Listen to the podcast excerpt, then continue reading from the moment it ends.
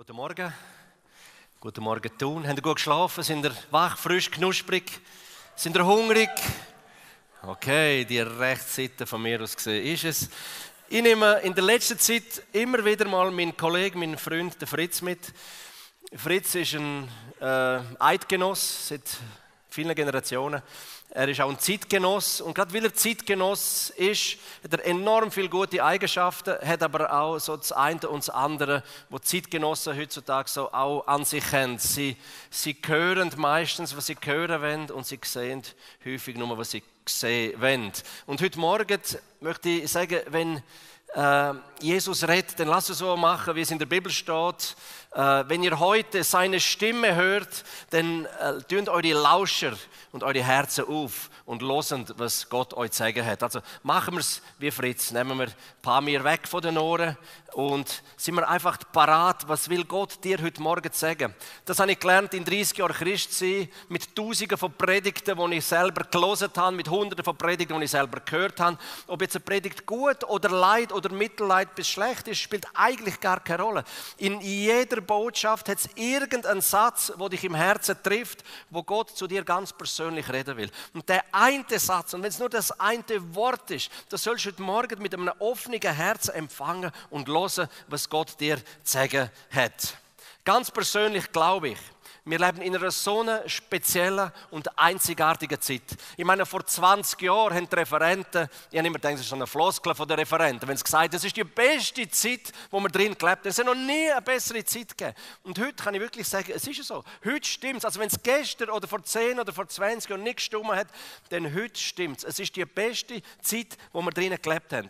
Du musst dir vorstellen, vor vor, zur Zeit von Jesus hat es etwa 300 Millionen Menschen gegeben, die auf Planet Erde gewohnt haben.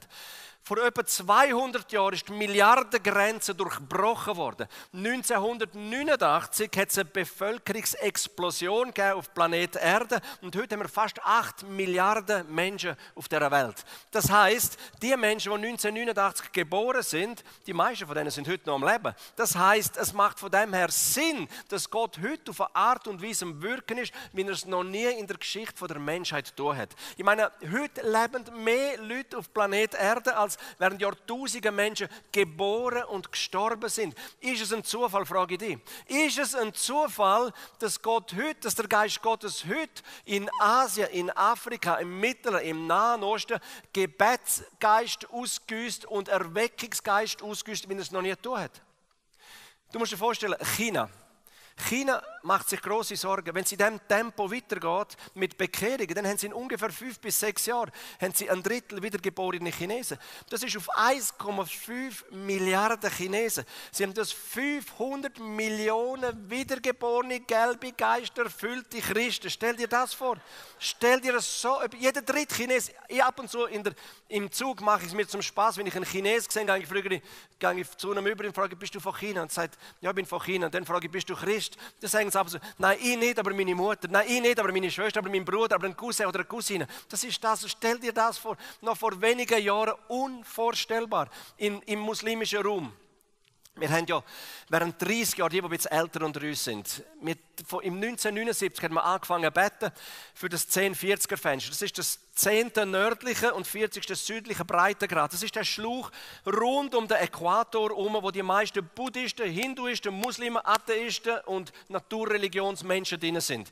Und mir hat betet, dass Gott dort wirkt. Und ich bin damals vor 30 Jahren bin ich ein blutjunger Christ gewesen. Und ich habe nach einer Woche, nach zwei, nach drei Wochen Bett, habe ich gesagt, aber Herr, wenn denn du wirklich Herr bist, dann sollst du schon längstens herrschern und tun, dann sollst du schon längstens klopfen und tätschen in diesen Gebieten und Menschen in Scharen zum Glauben kommen, ist nichts passiert. Ich habe aufgehört beten, aber andere haben weitergemacht. Andere sind im Gebet reingeknüllt, haben weitergemacht und heute, nach 30 Jahren beten für das 1040er Fenster, haben wir die sprichwörtliche äh, Gebetserhörung, also fast Wort für Wort, was damals gebetet worden ist, darfst du heute eins zu eins erleben. In dieser speziellen Zeit sind wir drin. Und heute Morgen habe ich so den Eindruck, wie Gott euch sagen will, ich will dich adoptieren. Ich will dich adoptieren zu einem Gebetskämpfer. Ich will dich adoptieren zu einem Gebetskrieger. Für die Ort auf der Welt, wo der Geist Gottes am Wirken ist. Für den Ort der Welt, wo das Feuer von der Erweckung am Brennen ist. Ich meine, Gott muss dich nicht mehr adoptieren als Kind Gottes. Du hast dein Leben Jesus Christus gegeben. Hoffentlich bist du von neuem geboren, bist bekehrt, laufst ihm hin und nach. Das muss er nicht mehr machen. Aber was er will, er will dich als ein Werkzeug in seiner Hand gebrauchen. Als einer, der durch Gebet Öl ins Feuer hineinschüttet. Als einer, der im Gebet wie so ein übernatürlicher, grosser Ventilator ist, wo das das, das, das, das, das Brennen, dass der Wind vom Geist, von der Erweckung einfach ablässt. Verstehst du? Wir haben Zeiten, wir haben wir haben Sachen, die passieren in dieser Welt, das kannst du vielmals der westlichen Christen musst du überlegen, darfst du das überhaupt sagen? Geht es überhaupt in unser Vorstellungsvermögen hinein, was Gott dort dann, und du fragst aber so, Gott, darfst du das überhaupt machen? Ich meine, wir Wester, dürfen wir das, nein, darfst du das tun, damit wir das begreifen? Und er tut es. Wir haben zum Beispiel in Mekka drinnen. In Mekka ist ja das Herz vom Islam. Musst du dir das vorstellen? Du darfst als westliche Airline darfst du nicht über Mekka überfliegen. Du musst Mekka umfliegen. So also heilig ist der Ort. Und jetzt haben wir mit dort unten in diesem Mekka hast du Menschen, die zum Glauben an Jesus kommen. Wir haben eine Familie, die Mutter, die ist im Gebet aufrichtige Muslime. Und Muslime, wenn sie beten, sie dürfen sich nicht im Gebet stören lassen. Das ist, dort herrscht noch Zucht und Ordnung. Oder? Wenn, wenn bei uns, wenn wir im Gebet sind und es kommt ein WhatsApp rein, es macht Bling, dann, dann rennen alle davon und, und schauen, wer hat mir wieder geschrieben. Nein, nein dort, wenn, egal was passiert, du musst im Gebet verharren und die Mutter, sie fährt davon beten, sie verharrt im Gebet und ihre zwei Jungs nutzen die Situation aus und dann das Fernsehen einstellen, schauen die Sendung, der andere will natürlich die andere Sendung schauen und der will die Sendung schauen, es artet in einem Streit aus, die Mami muss aber weiterhin beten. Der Streit artet dermaßen aus, dass sie einander anfangen, äh, die Fernbedienung hin und her werfen und der andere mit einem gezielten Schuss in den Kopf vom einen schaltet sich ein christlicher Satellitenfernsehsender ein mit einer Predigt von einem und die Mami muss immer noch im Gebet sein und muss zulassen und nach der Predigt und nach dem Gebet bekehrt sie sich und sie und die ganze Familie. Das ist das, was dort unten passiert. Und bei uns, weißt, bei uns denkst du vielmals, in, in der Schweiz muss einem der Fernseher an den Kopf werfen, bis er verwacht, aber dort tun langt die Fernbedienung. Das ist, das, das, ist, das ist der geistliche Umstand und Zustand. Und wir sind mit diesen Menschen verbunden. Der Lieb Christi ist weltumspannend. Und du kannst nicht sagen, ja, ich bin da in Thun, die es interessiert mich nicht, was in China, in Mekka, in Asien, im Mittleren Osten, in Syrien, im Nordirak passiert. Ich bin da in meine eigenen Sorgen. Nein, Gott sagt, du bist mit dem Lieb Christi verbunden. Der der Fuß ist vielleicht in Afrika unten, aber die linke Hand ist oben in China. Du bist mit denen verbunden, du bist Teil von dem, was Gott tut auf der Welt. Und darum glaube ich von ganzem Herzen, heute Morgen muss ein Entscheid wie so passieren. Jesus, du darfst mich gebrauchen, damit durch mein Gebet du nach 4, Apostelgeschichte Kapitel 4, Vers 30, du den Arm ausstrecken darfst durch den Heiligknecht Jesus Christus, der in uns wohnt, zu was? Zu Heiligen und zu Zeichen und zu Wunder.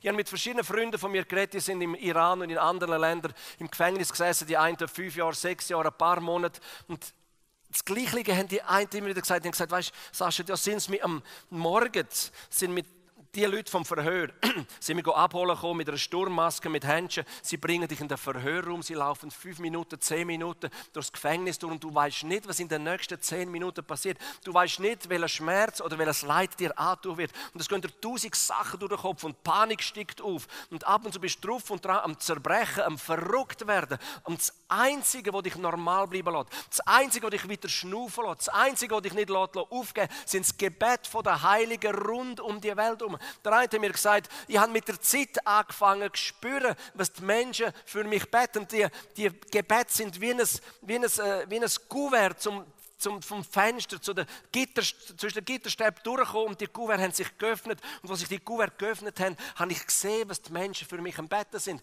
Mit der Zeit habe ich Leute gesehen, die regelmäßig, häufig für mich beten. Habe ich sogar das Gesicht gesehen von diesen Menschen. So real ist das Gebet. Und dann hat er gesagt, und Jesus, jetzt hocke ich schon seit mehreren Monaten hier im Loch und ich weiß nicht, ob ich noch zwei Jahre oder 20 Jahre in dem iranischen Gefängnis verbringen. Und ich habe meine Familie nicht können benachrichtigen. Meine Familie weiß nicht, wo ich bin. Jesus, jetzt muss Gebet funktionieren wie ein Telefon. Ich bete zu dir und bisse gut, Jesus, tun das weitervermittler meiner Familie, wo die Hai im Ausland in Sicherheit ist.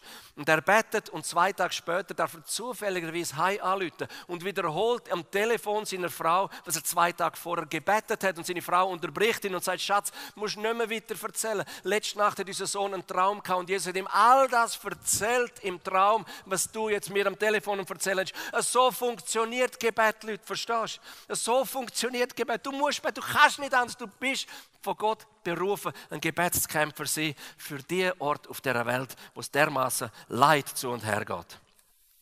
Wenn ich sage, wir sind in einer speziellen Zeit drin, dann sage ich das nicht einfach so, um euch zu motivieren. Dann muss ich einfach sagen, ich, ich rede von dem, was ich eins zu eins erlebe. Ich darf das Vorrecht haben, für AVC-Aktion für verfolgte Christen in den Ländern unterwegs sein, in Syrien, im Nordirak, in der Türkei, in Griechenland, in China, in Nordkorea und so. Und es ist einfach schon speziell, wenn der Himmel offen ist und du lebst, du erlebst einfach, wie, wie, wie Gott am Wirken ist und, und erlebst, wie sogar IS-Kämpfer zum Glauben an Jesus kommen. Wir haben vor ein paar wenigen Monaten ist einer gekommen und äh, hat sich bei den Peschmerga-Soldaten, bei den kurdischen Widerstandskämpfern, hat er sich gestellt und gesagt, ich bin ein ehemaliger IS-Terrorist, ich habe 16 Menschen umgebracht und ich, ich möchte mich stellen, mir ist Jesus begegnet. Und ich darf jetzt mit mir machen, was er will. Ich darf mich umbringen, ich darf mich ins Gefängnis stecken. Aber es spielt eigentlich alles keine Rolle. Weil mit Jesus, wo mein Leben kommt, habe ich alles, was es braucht zum Leben. Und dann fragen sie, ja, wie ist das passiert? Wie ist der Jesus dir begegnet? Und ein Drittel der Muslimen, die kommen ja zu Jesus,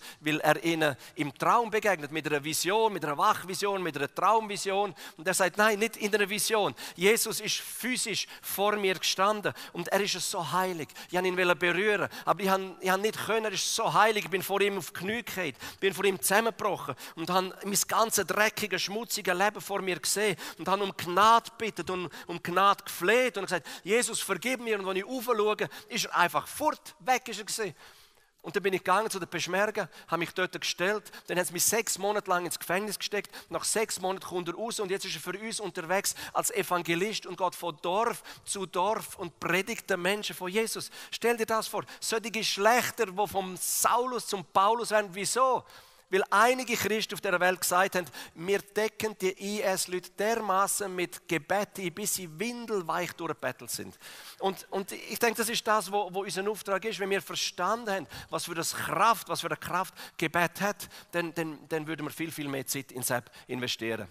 Wir haben in Syrien haben wir Motorrad-Evangelisten, die gehen mit einem Rucksack und einem TÜV sind sie unterwegs. Im Rucksack haben sie einen Beamer, haben sie einen DVD-Player, der Jesus-Film. Dann kommen sie in ein Dorf hinein, sie beten im Vorfeld und sagen, Herr, bring uns mit Männern und Frauen vom Frieden zusammen. Dann kommen sie in die Dörfer hinein, dann sehen sie, dort sind Männer, Frauen, die ein Kreuz um den Hals tragen, halten an, fragen, sind ihr Christen? Und sie sagen, nein, wir sind keine Christen, wir sind Muslime. Ja, wieso tragen die ein Kreuz um den Hals? Ja, weil Christen die Einzigen sind, die uns helfen. Wir wollen den Gott der Christen Christen ehren. Wir wollen Christen selber ehren, darum tragen wir das Kreuz um den Hals. Und das sind dann die Männer und die Frauen vom Frieden. Und mit denen gehen sie in die Häuser und dann sitzen 50 und 60 Leute in diesen kleinen Häuschen, zeigen sie ihnen den Jesus-Film, dann bekehren sie sich, dann werden sie begleitet, bejüngert, die, die es aufrichtig meinen, werden tauft.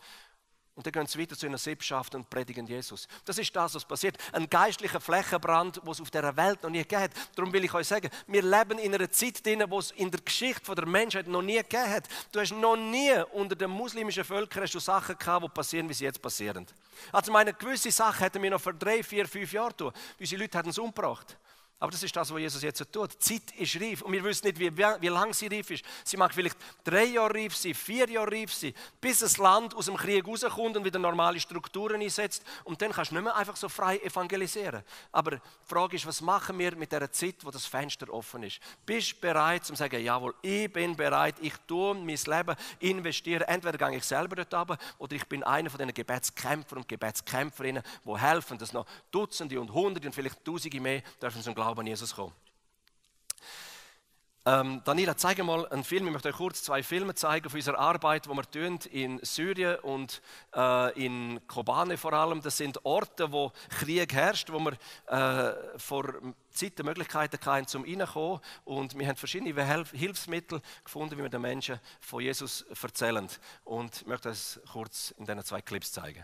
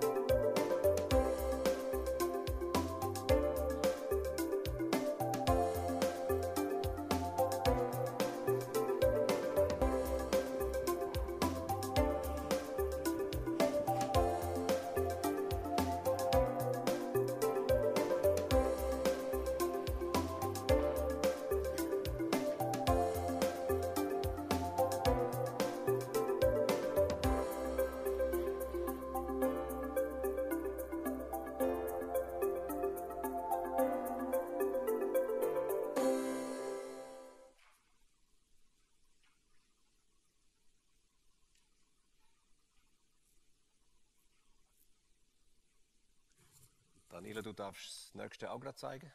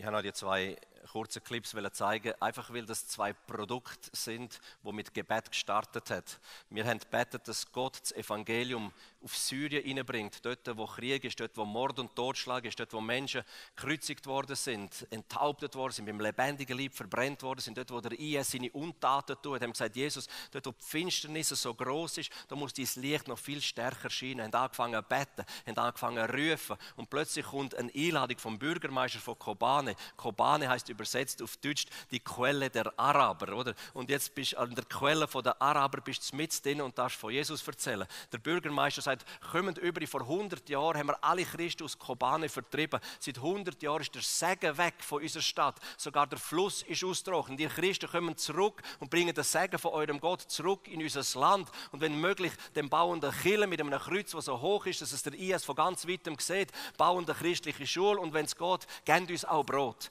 Und dann haben wir angefangen mit einer so einer Großbäckerei, 60.000 Euro. Äh, die funktioniert, die produziert jeden Tag Brot für 32.000 Leute.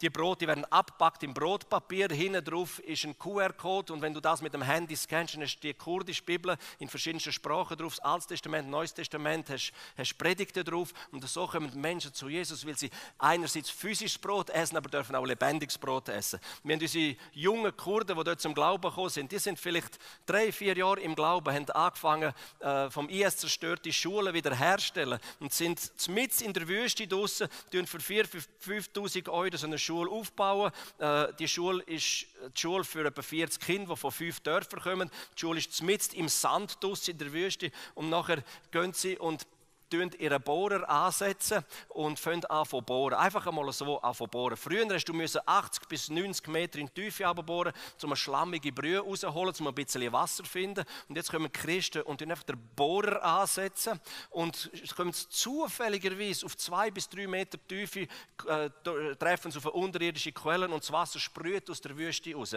Und jetzt ist die Reaktion von Tausenden von Leuten, die rundherum sind, ist der Segen vom Gott von den Christen ist wieder zurück im Land sogar Wasser fließt aus der Wüste raus. Stell dir so etwas vor, oder? Das ist einfach krass. Und darum musst du voll dort hineinbeten, dass Gott dort die große Ernte nimmt. Der andere, der Hospitainer, die Klinik, das ist eine fahrbare Klinik, die haben wir in, in Holland hergestellt. Die kostet nur 98.000 Euro. Oder? Nur und, und ich sage, Jesus, ich, ich brauche so ein Teil, weil der IS hat in, in, hat in Syrien alles in die Luft gejagt, was ein Kliniken ist. Äh, Im Umfeld von Hunderten von Kilometern gibt es nichts. Jesus, schenk mir das so etwas. Und ich bin in Griechenland drinnen und habe einen Vortrag vor vielleicht 200 Leuten und, und zeige äh, so ein Bild von einem, so einem Hospitaler, nur 15, vielleicht 20 Sekunden und sage so nebenbei und wenn einer noch ein paar Rappen im Hosensack hat, dann bräuchten wir die auch noch für die Klinik. Und wenn jemand noch ein bisschen beten könnte für die Klinik, das wäre auch ein gutes Tool, um dort äh, einsetzen, wo die Not groß ist. Nach dem Anlass kommt jemand auf mich zu und sagt, du hast mich so berührt, ich, ich möchte dir gerne 10'000 Euro für die Klinik geben. Und ich habe mich ganz anständig habe ich mich bedankt und in meinem Hinterkopf sage ich, Jesus, es fehlen mir immer noch 90'000. Und dann kommt der Nächste und sagt, du, was auch immer der Erste gegeben hat, ich gebe dir den Rest. Und das haben wir dann den Rest gegeben. Dann habe ich mir wirklich hergesetzt, Moment.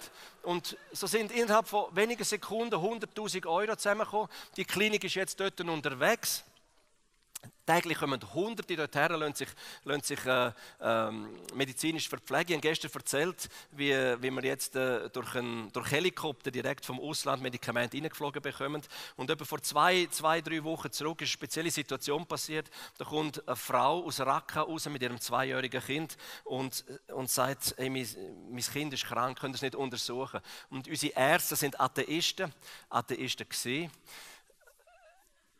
untersuchen das Kind und während der Untersuchung stirbt das Zweijährige. Und unsere Christen sagen, äh, lass, lass uns beten für das Kind. Und der Arzt sagt, ihr Christen kommt immer zu spät. Vorher hätten wir beten jetzt ist es spät, es ist tot lass uns noch einmal beten, es hat keinen Sinn. Los, ihr verschwendet meine Zeit, so nach fünf Minuten hin und her, ihr verschwendet meine Zeit, da draußen warten ein Haufen Leute. Und sie sagen, die Christen sagen, nein, los, lass uns noch einmal beten. Und dann tust du noch einmal versuchen, wieder zu beleben. Und dann, dann lassen wir dich in Ruhe. Und sie beten noch einmal und widerwillig fährt das Kind an von wiederbeleben. Und das Kind kommt zurück ins Leben. Und mit der Mutter geht es zurück ins Flüchtlingscamp, es lebt, bis, es lebt bis zum heutigen Tag, aber am Tag darauf geht der Arzt mit der Krankenschwester in die kleine Klinik, wo wir, in die kleine Gemeinde, die wir haben, geht auf die Knie und gibt sein Leben Jesus. Weil du kannst nicht im Laufmeter Zeichen und Wunder sehen und irgendwie dein Herz vor Gott verschlossen haben. Und das ist das, was dort unten passiert. Und ich will dir einfach nochmal aufs Herz legen. Vergiss die Leute nicht. Ich möchte kurz etwas dazu sagen, wie man effizient betet, weil ich kriege jede Woche so äh, Anfragen äh, oder äh, gewisse Not, äh, Nöte, die anklopfen. Und ich habe etwas gelernt. So, zu beten, wie, wie die Menschen in der Bibel betet haben. Einfach effizient beten. Ich bin nicht wirklich ein, ein Vielbetter, aber ich glaube, es ist eher ein Effizientbetter. Der David im Psalm 18, Vers 7 ist in einer großen Not gesehen. David ist vom König Saul verfolgt gesehen während mehreren Jahren. David ist schon zum König gesalbt gesehen und der Saul hat ihm der Garaus machen. David mit seinen Mann erflücht in die Wüste Israels, geht in das Tal Engedi hinter, verschlauft sich in den Höhlen und der Saul kommt. Und in seiner Todesangst fährt der David effizient an beten. Also sehr unanständig in den Himmel auf an brüllen. Ich sage, anständig beten hat häufig mit hinten anstehen zu tun. Aber wenn die Not groß ist, dann tust du eben nicht mehr anständig beten, du tust richtig beten, kommt es von Herzen. Ich habe mich auch schon ertappt, dass ich bete einfach um des Betens willen, weil ein anständiger Christ betet. Aber wenn es wirklich um die Wurst geht, dann betest von Herzen. Und bei David ist es um Leben und Tod gegangen. Und er sagt im Psalm 18, Vers 7, in meiner tiefen Not rief ich zum Herrn. Ich schrie, laut schrie ich um Hilfe zu meinem Gott. In seinem heiligen Tempel hörte er meine Stimme. Dort erreichte ihn mein Hilfeschrei. Also wenn du willst wissen, ob Gott dich wirklich hört, dann ruf, ja schrei einfach mal eine Runde in den Himmel auf und du weißt, er hört dich. Ich meine, Gott, er hört schon deine Gedanken, aber für dich ist es wichtig zu wissen, dass dieses Schreien ist in seinem heiligen Tempel angekommen, wenn es darauf ankommt. Und dann heißt es, und eine Reaktion von Gott in Vers 8, da ging ein Grollen und Beben durch die Erde. Erdstöße erschütterten die Fundamente der Berge. Sie erzitterten und erbebten, denn der Herr geriet in Zorn. Und da kommt es richtig dramatisch, wenn, der Gott, wenn Gott sauer wird. In der Bibel über 200 Mal wird er sauer, aber nicht in erster Linie wegen uns Menschen, sondern wegen Ungerechtigkeit, wo in den Himmel aufschreien. Und das habe ich gelernt auf dem Missionsfeld draußen. Wenn eine Ungerechtigkeit zum Himmel schreit und ich mit Gebet blase ins gleiche Horn, dann geht es nicht sehr lang, bis eine Antwort vom Himmel kommt und Gott seinen Arm eben ausstreckt, zu was? Zu Heiligen und zu Zeichen und zu Wunder.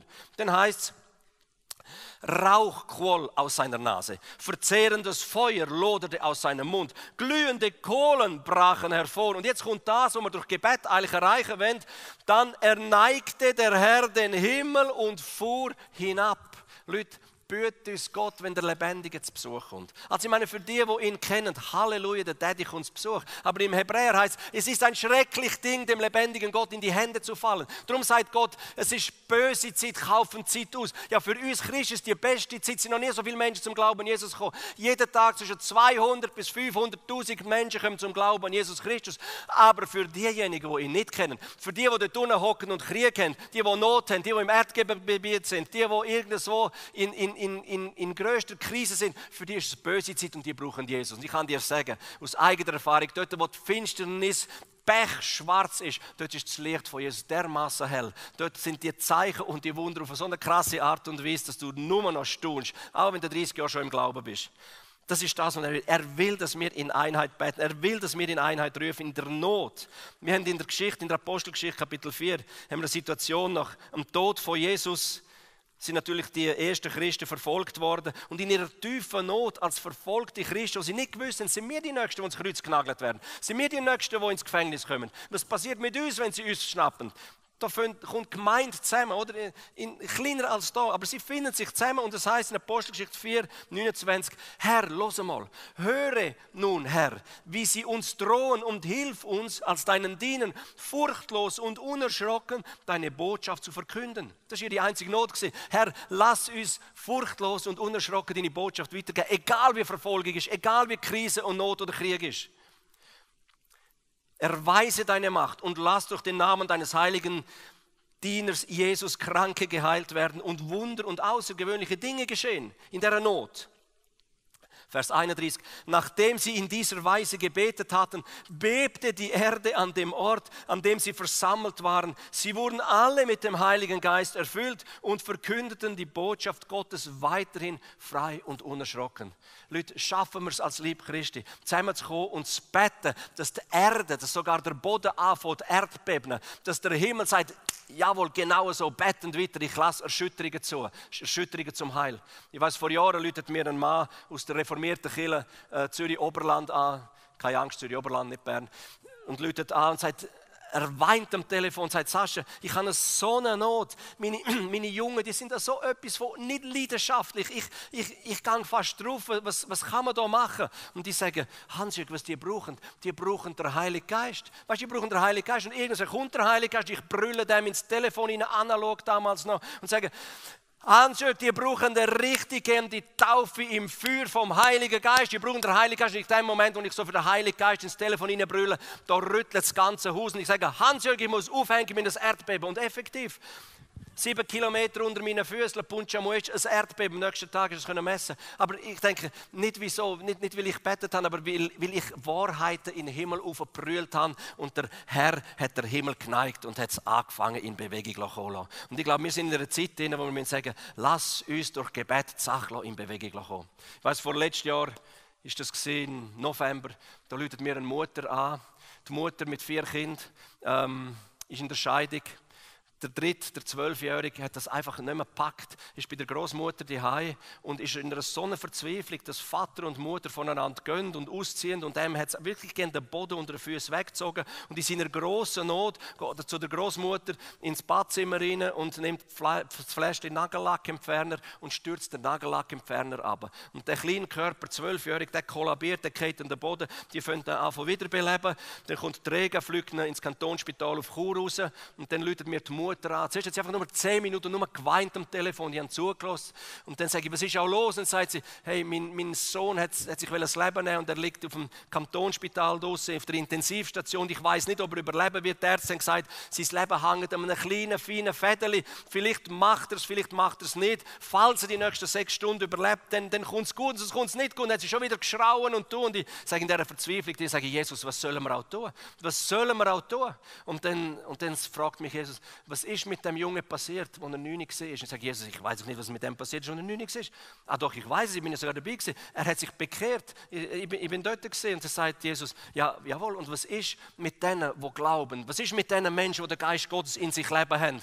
Und das sage ich ja, in Markus Kapitel 16 steht im Missionsbefehl, im Großen, da heißt äh, ist jemand in Christus, dann kann er sogar äh, giftige Schlangen aufheben und tödliches Gift trinken und es wird ihm nichts anhaben. Und ich sage der Frau am Telefon, hey, lass uns eins machen, nach Matthäus Kapitel 18, Vers 19, wenn zwei oder drei auf der Erde sich eins machen und bitten in irgendeiner Sache, wird der im Himmel los und der wird im Himmel antworten und genau geben, warum sie gebeten haben. Lass uns mal richtig gehen, wie der David in den Himmel aufbrüllen, bis Gott Frieden gibt und antwortet. Dann haben wir etwa zehn Minuten oder eine Viertelstunde haben wir zusammen in den Himmel aufbrüllt, bis der Frieden gekommen ist. Und nach sieben Stunden läutet der Arzt an und sagt, Junge ist über den Berg, es geht ihm gut und schon eine Woche später ist er wieder zurück in der Schule gewesen. Das kann nur Jesus machen. Das macht nur das Gebet der Gläubigen, die sich zusammen eintun und anfangen zu beten für die Not, auf der Welt ist.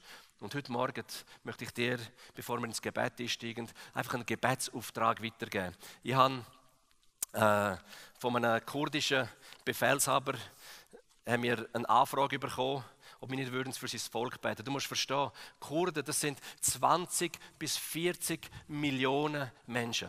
Das sind Leute, die schlimmst gebeutelt worden sind im Krieg in Syrien unter dem IS. Und ich habe Kurdenvertreter von Syrien und von der Türkei sind auf mich zugekommen und haben gesagt, Sascha, wir sind in einer großen Identitätskrise. Sag du mir, äh, wie, wie soll es mit uns weitergehen? Ich meine, was im Namen von der Religion uns angetan worden ist, dass man Kind gekreuzigt hat, dass man Menschen enthauptet behauptet hat, dass man einen Menschen mit dem lebendigen Lieb verbrennt hat, das hat doch nichts mehr mit einer normalen Religion zu tun. Das hat noch nichts mit einem liebenden Gott zu tun. Und wir haben innerlich sind wir traumatisiert und innerlich haben wir dieser Religion abgesagt. Aber wir sind in einem luftleeren Raum. Sag du uns, was sollen wir glauben? Und er stellt dir vor, die fragen mich als Christ, was sollen wir glauben? Und ich muss sagen, look, in meinem heiligen Buch steht es, egal in welcher Region, Religion, egal aus welcher Kultur, jeder Mensch, wo Gott von ganzem Herzen sucht, dem wird er antworten Antworten von dem lässt er sich finden. Und was wir heute haben, wir haben in diesen Kurdengebieten haben wir Aufbruch. Wir haben viele Kurden, die zum Glauben an Jesus Christus kommen.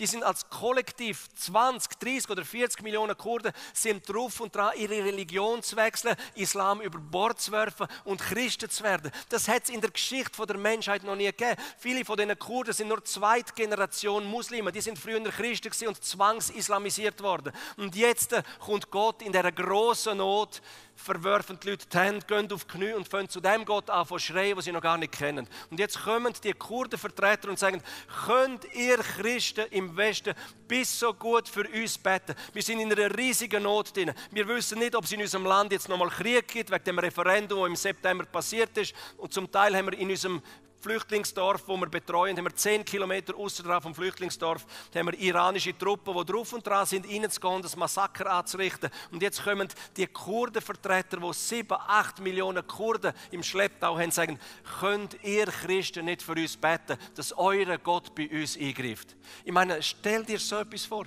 Sie fragen nicht Moscheen an, könnt ihr für uns beten. Sie fragen die und mich im Westen an, könnt ihr aufstehen, könnt ihr euch eins machen, um das zu tun, was euer Gott an uns uns tun will. Nämlich beten, damit er seinen Arm ausstreckt zu Heiligen und Zeichen und Wunder für uns hier unten, weit fern im Mittleren und im Nahen Osten. Stell dir so etwas vor. Und ich frage dich heute Morgen, bist du bereit? Bist du bereit, das Zweite und das Dritte? heute Morgen jetzt aufzustehen und für das Kurdenvolk im Gebet einzustehen, im Gebet zu schreien, damit der Himmel sich neigt und diesen Menschen Gott sich anfängt zu zeigen.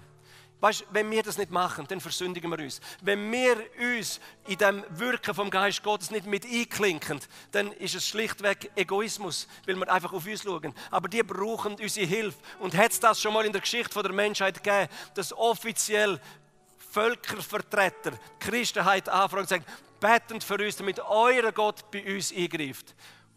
Und ich glaube, wenn wir das machen, dann haben die eine große Chance, dass nicht Tausende, nicht Hunderttausende, aber wahrhaftig Millionen von Menschen dürfen zu Nachfolger von Jesus Christus werden. Und mein Volk, über dem mein Name ausgerufen ist, demütigt sich und sie beten und suchen mein Angesicht und kehren von ihren bösen Wegen, dann werde ich vom Himmel her hören und ihre Sünden vergeben und ihr Land heilen.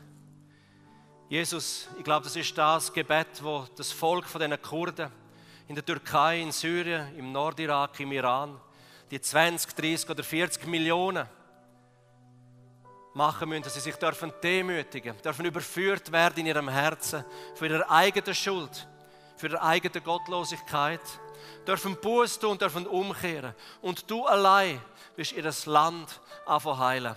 Aber Vater, ich bitte dich, dass wir erkennen, was für einen göttlichen Kairos, was für einen göttlichen Zeitpunkt du über dem Volk hast, wie du deine Hand über dem Volk hast. Und dass wir da im Westen Tausende von Kilometern entfernt unser Gebetsauftrag als Gebetskämpfer aufnehmend, annehmend, Jesus, und das Volk im Gebet adoptierend und für sie einstehen im Gebet, dass du der lebendige Gott, dass du der lebendige Vater, dass du der Schöpfer, dass du der Messias und der Erlöser auch von ihnen, ihnen begegnest und dass sie umkehren und dass dort, wo die Finsternis groß war und dort, wo das Leid übermenschlich war, dass genau das Volk in deinem Vaterherz darf zur Ruhe kommen. Dass genau das Volk in deinem Frieden darf Heil und Vergebung und Wiederherstellung finden. Vater, um das bitte ich dich in Jesu Namen. Und darf ich dich etwas bitten am Schluss? Wenn du das Volk, wo wir nicht wissen, wie lange die Offenheit da ist, vielleicht ist es zwei Jahre, vielleicht drei Jahre, wir wissen es nicht, aber wir nehmen an, dass das Fenster, das so offen ist, schon bald wieder zugeht. Wer von euch bereit, das Volk von diesen Kurden, wo vor zwei Generationen sehr viele, 30 und zum Teil mehr Prozent Christen sind, wo man unterdrückt hat unter einer falschen Religion, Wer von euch bereit, das Volk in seinem Herzen zu adoptieren? Und die nächsten Wochen, die nächsten Monate, vielleicht sogar die nächsten Jahre, die so kritisch sind, für die einstehen und zu beten. Ich will das nicht einfach so, so, so machen aus der Emotion heraus, aber wenn das wirklich jemand sagt, ich, ich will das, ich will dir nicht vergessen, ich will täglich im Gebet einen Moment für dich einstehen, kannst du das bis Gott einfach mit, mit, einer, mit einer Handerhebung zeigen. Halleluja. Danke, Jesus. Danke, Jesus, dass du das ernst nimmst und dass du auf die Gebet antworten wirst und du dein Heil ihnen zeigen wirst, damit möglichst viele, viele, viele zum Glauben dich dürfen kommen, Jesus. Amen.